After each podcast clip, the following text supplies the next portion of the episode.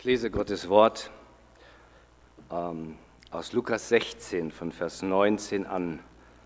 Eine sehr bekannte Geschichte. Ich lese sie nach der ba Übersetzung der Basisbibel. Einst lebte ein reicher Mann. Er hatte einen Purpurmantel, er trug einen Purpurmantel und Kleider aus feinstem Leinen. Tag für Tag genoss er das Leben in vollen Zügen. Aber vor dem Tor seines Hauses lag ein armer Mann, der Lazarus hieß. Sein Körper war voller Geschwüre. Er wollte seinen Hunger mit den Resten vom Tisch des Reichen stillen, aber es kamen nur die Hunde und leckten an seinen Geschwüren. Dann starb der arme Mann. Die Engel brachten ihn zu Abraham und setzten ihn an dessen Seite. Auch der Reiche starb und wurde begraben. Im Totenreich litt er große Qualen. Einmal blickte er auf und sah in weiter Ferne Abraham und Lazarus an seiner Seite. Da schrie er, Vater Abraham, hab Erbarmen mit mir, bitte schick Lazarus damit er seine Fingerspitze ins Wasser taucht und meine Zunge kühlt. Ich leide schrecklich in diesem Feuer.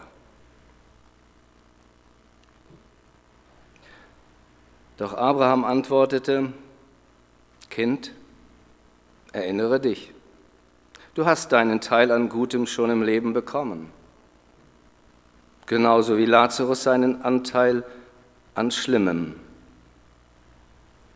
Dafür wird er jetzt hier getröstet, du aber leidest. Außerdem liegt zwischen uns und euch ein tiefer Graben. Selbst wenn jemand wollte, könnte er von hier nicht zu euch hinübergehen, genauso wie keiner von dort zu uns herüberkommen kann. Da sagte der Reiche, so bitte ich dich, Vater, schick Lazarus doch wenigstens zu meiner Familie. Ich habe fünf Brüder. Lazarus soll sie warnen, damit sie nicht auch an diesen Ort der Qualen kommen. Aber Abraham antwortete, Sie haben doch Mose und die Propheten, auf die sollen Sie hören. Der Reiche erwiderte, nein, Vater Abraham, nur wenn einer von den Toten zu ihnen kommt, werden sie ihr Leben ändern. Doch Abraham antwortete ihm, wenn sie auf Mose und die Propheten nicht hören, dann wird es sie auch nicht überzeugen, wenn jemand vom Tod aufersteht.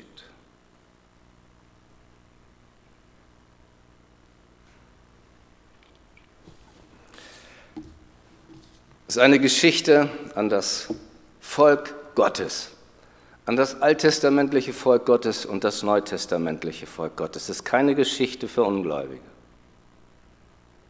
wie das ganze Neue Testament an Gläubige geschrieben ist. Gläubige des Alten Testamentes zur Zeit Jesu zunächst. Ich habe drei Punkte insgesamt, ein großes Erwachen, ein großer Wechsel, eine große Täuschung. Den dritten Teil werde ich am letzten Sonntag im Juli als Grundlage und Einstieg nehmen. Bei der Vorbereitung der Predigt habe ich gemerkt, dass es sonst zu viel würde, weil wir ja nur eine begrenzte Zeit haben, besonders wenn ich anschließend weiter nach Lorenzenzimmern fahre. Es ist so wertvoll, dieser Abschnitt. Das hat sich mir so ganz neu erschlossen. Auch wie es der Anfang war, dieses große, dieses, dieses Erwachen, wie das hier so geschildert wird, so realistisch. Ein richtig böses Erwachen für den reichen Mann. Damit hatte er ganz sicher nicht gerechnet.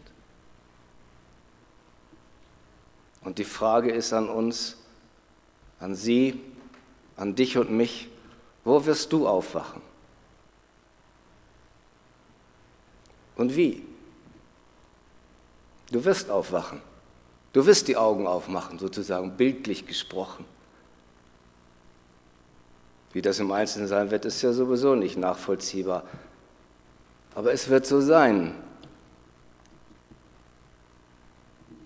Jeder von uns wird aufwachen, dort oder dort. Jeder. Irgendwo. Aber nur eins von diesen beiden. Das hat der Herr gesagt. Und wie er das hier so ein hineinbringt in eine Begebenheit, in ein Gleichnis, schwer zu sagen. Das ist die einzige Geschichte oder das einzige Gleichnis, in dem ein Name genannt wird. Lazarus. In keinem der Gleichnisse wird ein Name genannt. Da wird immer nur von einem Mann, ein König und so weiter reiste. So allgemein als Vergleich gesprochen. Aber hier wird ein Name genannt und es wird Abraham genannt, sodass etliche Ausleger der Meinung sind, das ist kein Gleichnis. Hier geht es um die Sache selber in einer direkten Weise, wenn auch in Bildern gesprochen, weil die Wirklichkeit, die damit gemeint ist, ja kein Mensch hier ausdrücken kann. Das ist klar. Warum kam Lazarus in den Himmel und der reiche Mann in die Hölle, wie Luther übersetzt? Wenn wir das lesen und hineinlesen, dann stellen wir fest, dass Jesus uns durchaus im Unklaren darüber lässt. Zunächst zumindest. Und das ist auch nicht das Thema und auch nicht das Zielpunkt dieser Erzählung in Lukas 16. Ah, vielleicht gibt es doch eine Antwort. Der böse Reiche, der gute Arme.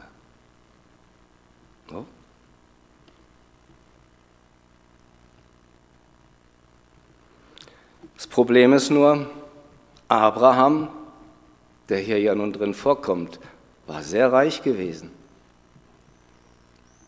Hiob war verglichen mit heutigen Verhältnissen so etwas wie ein Milliardär gewesen. Im Übrigen galt Reichtum zumindest bis zur Zeit Jesu im Alten Bund, speziell wenn wir die ersten, die fünf Bücher Mose lesen, Reichtum als Zeichen, Gott segnet mich. Ich lebe offenbar richtig, ich lebe gehorsam. Armut wurde eher mit Fluch verbunden, damals. Die Zuhörer müssen gewaltig überrascht gewesen sein von diesem Ausgang, von dieser Schilderung.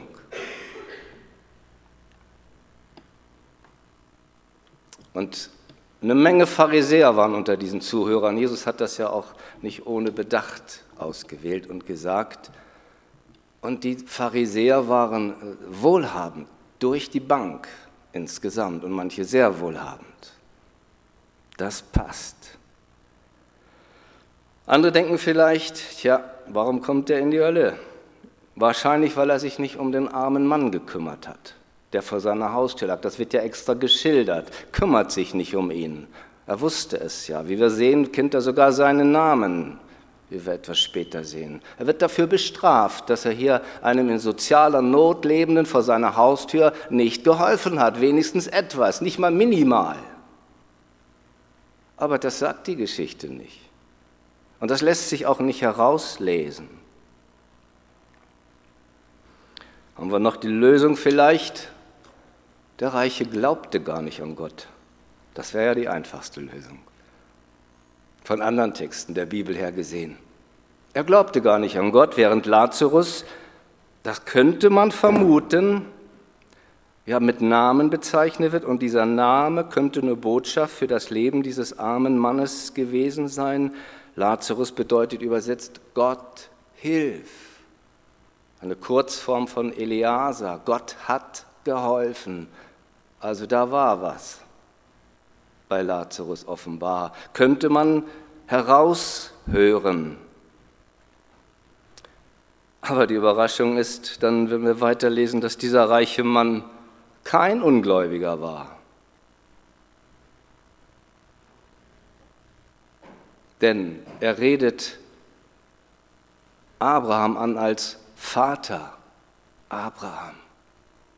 Die Juden haben so drauf gepocht, besonders die Leitung der Juden, die Frommen, die Schriftgelehrten, als Jesus sie mal herausfordert und sagt, äh, ihr seid Bastarde. In Johannes 8, wir, unser Vater ist Abraham, sagen sie. Wir sind die Recht Erwählten, wir gehören dazu.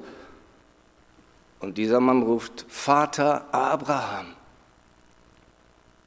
Dann könnte man ja sagen, der wird ihm schon Bescheid geben, der Abraham.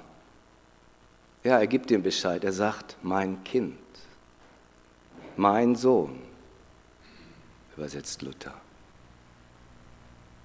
Er war kein Ungläubiger. Er war ein echter Israelit.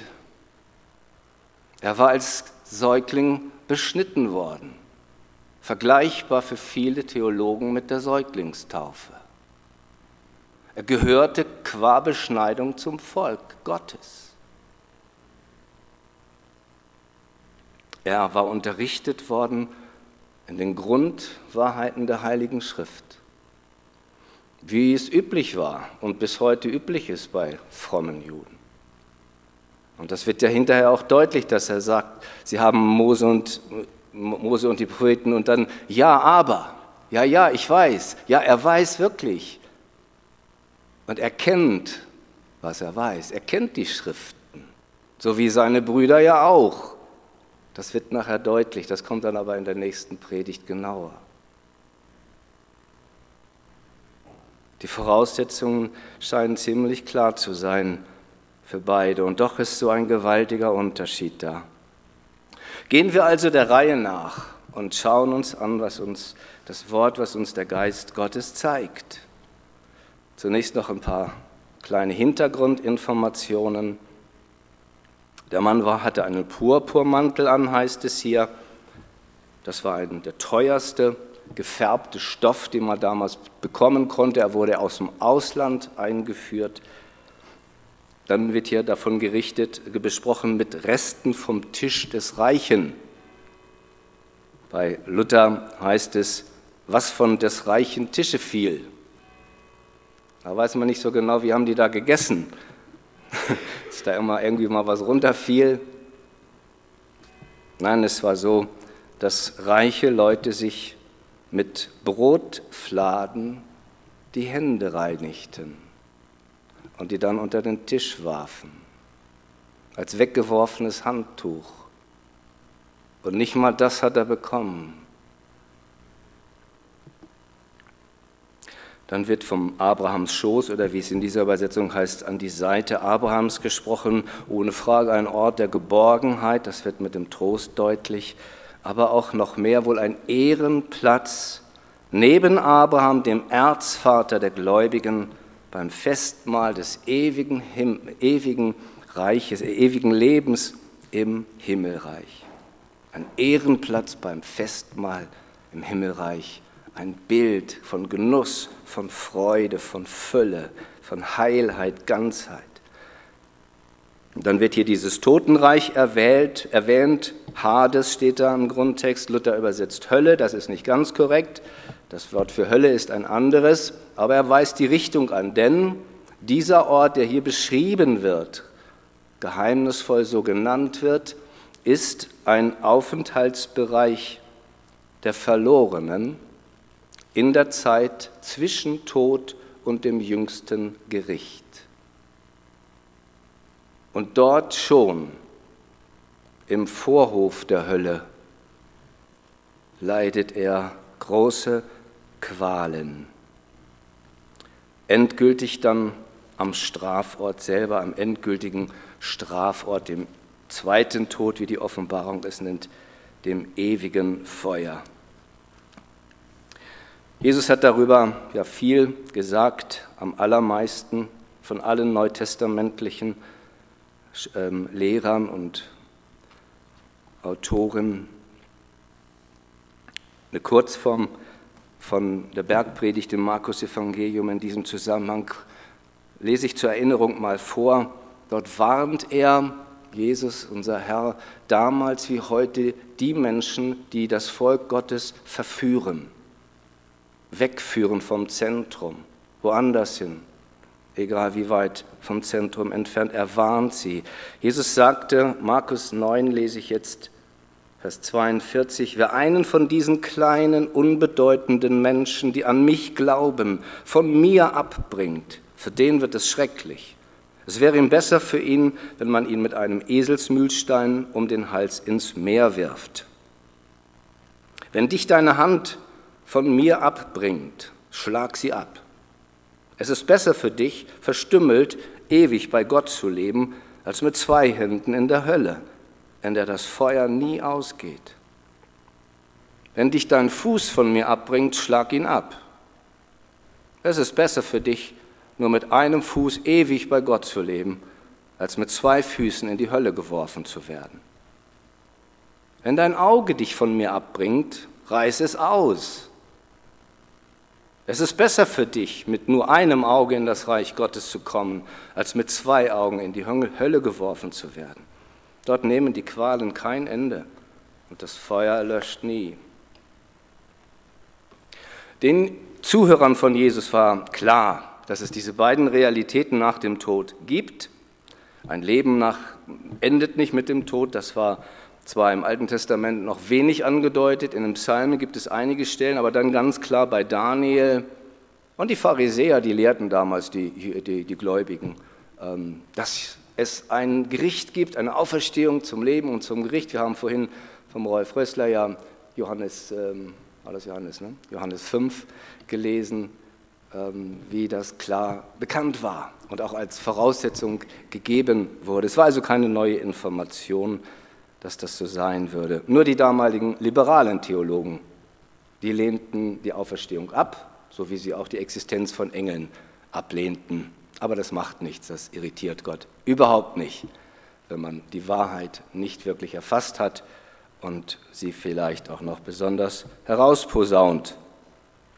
Also was stellt Jesus konkret den Menschen vor Augen? Was konkret? Bildlich und doch real. Ich lese nochmal 22 bis 24. Dann starb der arme Mann, die Engel brachten ihn zu Abraham und setzten ihn an dessen Seite. Auch der Reiche starb, er wurde begraben und wurde begraben. Im Totenreich litt er große Qualen. Einmal blickte er auf und sah in weiter Ferne Abraham und Lazarus an seiner Seite. Da schrie er, Vater Abraham, hab Erbarmen mit mir. Bitte schick mir Lazarus, damit er seine Fingerspitze ins Wasser taucht und meine Zunge kühlt, ich leide schrecklich in diesem Feuer. Es hat keinen Sinn zu versuchen, sich das auszumalen, irgendwelche Spekulationen damit zu verbinden, aber drei Dinge können wir hier festhalten, die Jesus lehrt. Erstens, hier ist man sehr lebendig also am Ort der Qual oder zur Rechten Abrahams. Sehr lebendig, nicht tot. Zweitens, Identität der Person. Der eine ist immer noch der eine und der andere ist immer noch der andere.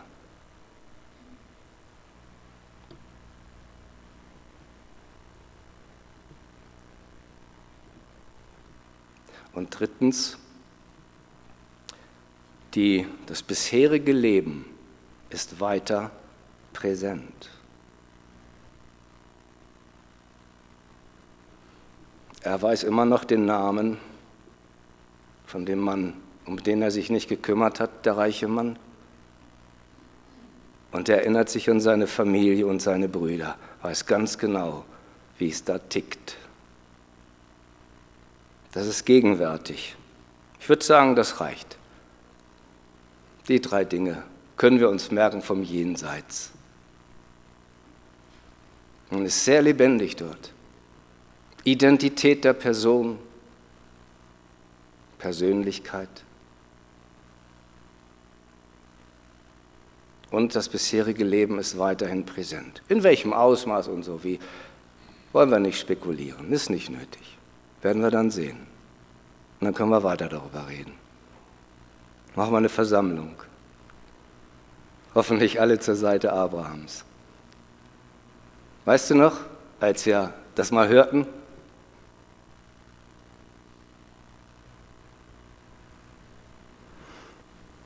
Aber ein ganz krasser Wechsel.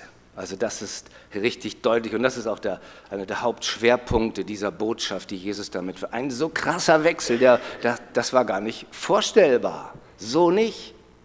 Denn das Schicksal beider ist 100% umgekehrt. Anschließend. 100% nach dem Tod. Bisher ist der reiche Mann, hat alles besessen, was er wollte, konnte genießen, was er sich wünschte. Der Lazarus ging total leer aus. Der eine hat sich alles genehmigt, der andere hatte nichts. Er hatte weniger als nichts. Schmerzen, Einsamkeit, Verlassenheit. Und jetzt, der reiche Mann leidet Qualen, Lazarus genießt das Leben. Zunächst konkreter Punkt, Trost.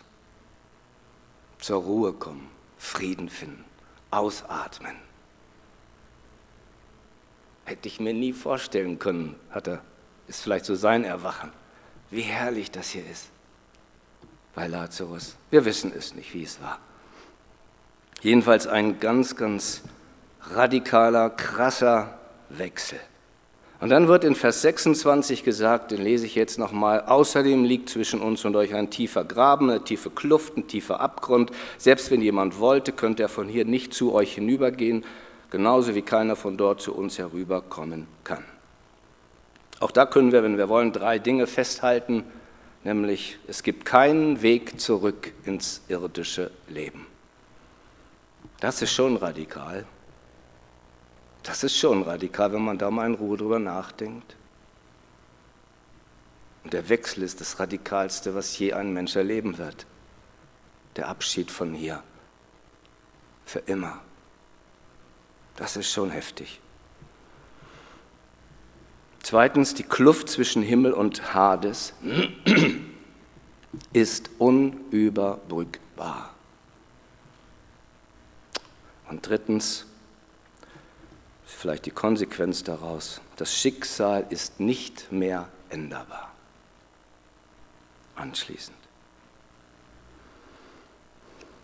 Und jetzt diese überraschende Begründung. Abraham antwortet, Kind, reicher Mann, erinnere dich, du hast deinen Anteil an Guten schon im Leben bekommen, genauso wie Lazarus seinen Anteil am Schlimmen, an Schlechtem, an Bösen, könnte man sagen. Jetzt ist es umgekehrt. Jetzt leidest du und er freut sich. So ein Automatismus. Hier geht es dir gut, da geht es dir schlecht. Äh, hier geht es dir gut und schlecht oder dem einen gut, dem anderen schlecht, da umgekehrt. Es ist dann schon gut, die Schrift zu erforschen wie das gemeint ist, wie sich es verhält mit anderen Bibelstellen natürlich, in Lukas selber, verglichen mit der Bergpredigt aus dem, aus dem Matthäusevangelium. Und hier sehen wir, dass Jesus hier im Lukasevangelium eine ganz starke Provokation bringt zum Wachwerden. Das war schon in seiner Fassung im, im Lukas-Evangelium, in seiner Fassung von den Seligpreisungen, die er anders formuliert als bei Matthäus. Da, schreibt, da lesen wir in Kapitel 6, Lukas 6, Jesus blickte seine Jünger ein, an und sagte, glückselig seid ihr, die ihr arm seid. Und da heißt es nicht geistlich arm wie bei Matthäus, sondern die ihr arm seid, materiell arm. Denn euch gehört das Reich Gottes. Glückselig seid ihr, die ihr jetzt hungert, denn ihr werdet satt werden. Glückselig seid ihr, die ihr jetzt weint, denn ihr werdet lachen.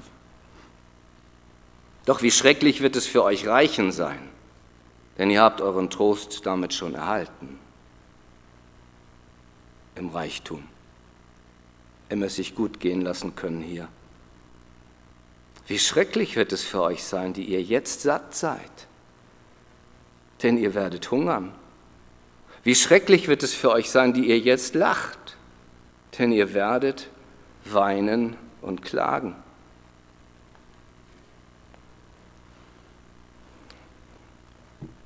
Unsere Geschichte gehört in diesen Rahmen mit rein. Das Ganze Kapitel 16 handelt vom rechten und falsch, vom guten und schlechten Umgang mit Geld. Für die Gläubigen geschrieben, gesprochen damals. Und da steckt eine ganz, ganz tiefe Wahrheit drin, die Jesus den Jüngern mitgibt hier in Lukas 6, wenn die Menschen sie fragen werden, warum gibt es dieses Unrecht auf der Welt? Warum so viel Leid? Ist das Lachen so ungleich verteilt? Warum? Behandelt Gott die Menschen ungerecht?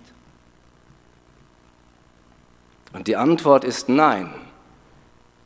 Er ist der Herr der Geschichte und er lässt kein Unrecht und Böses für immer zu. Er wird die Geschichte der Menschen umkehren.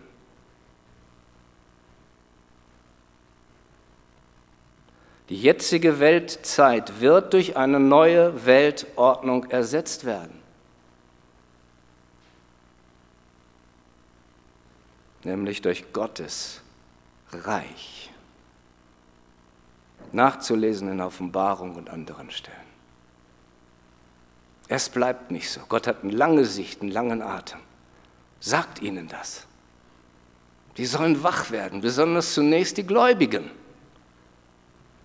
Und ich fand bei der Vorbeugung, das ist wirklich eine Botschaft an uns Westchristen, uns Wohlstandschristen. Eine wichtige, wichtige Botschaft.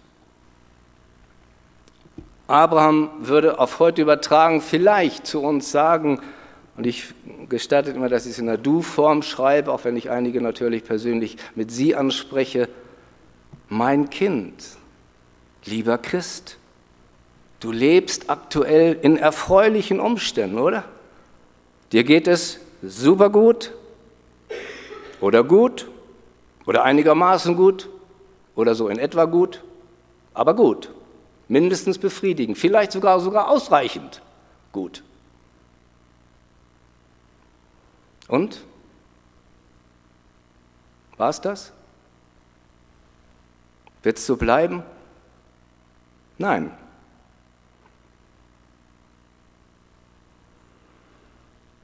beschäftigst du dich gar nicht besonders mit deiner Zukunft, weil die Gegenwart so toll ist, so ausreichend, so gesegnet?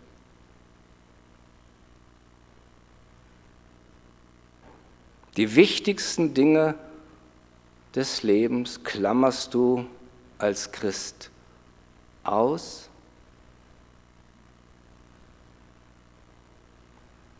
Du denkst vielleicht wie der reiche Mann, ja, dass es mir so gut geht, zeigt, dass Gott auf meiner Seite ist. Ich erfahre immer wieder Gottes Segen als Bewahrung, als Leitung, als Hilfe, vielleicht auch als Heilung. Alles ist in Ordnung. Ich gehöre zur Kirche Jesu Christi. Ich bin als Kind getauft und konfirmiert. Ja. Fünf Fragen zum Abschluss. Zum Mitnehmen. Erstens, könnte es sein, dass du erst wie der reiche Mann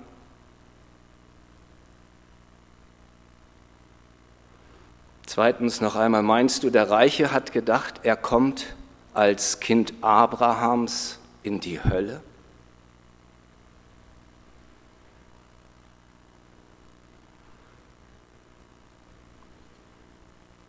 Drittens, wiegst du dich eventuell in falscher Sicherheit?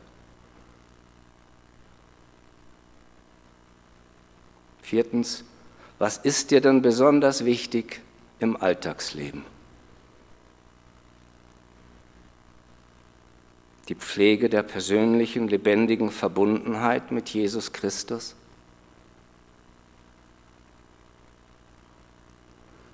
Fünftens, das geht dann schon in die nächste Predigt rein, liebst du Gott von ganzem Herzen,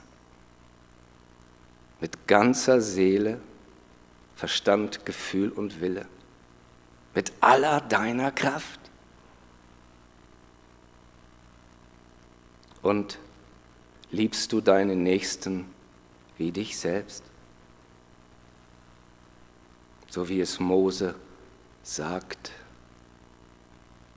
Drittes und fünftes Buch Mose. Der Herr segne dich. Amen.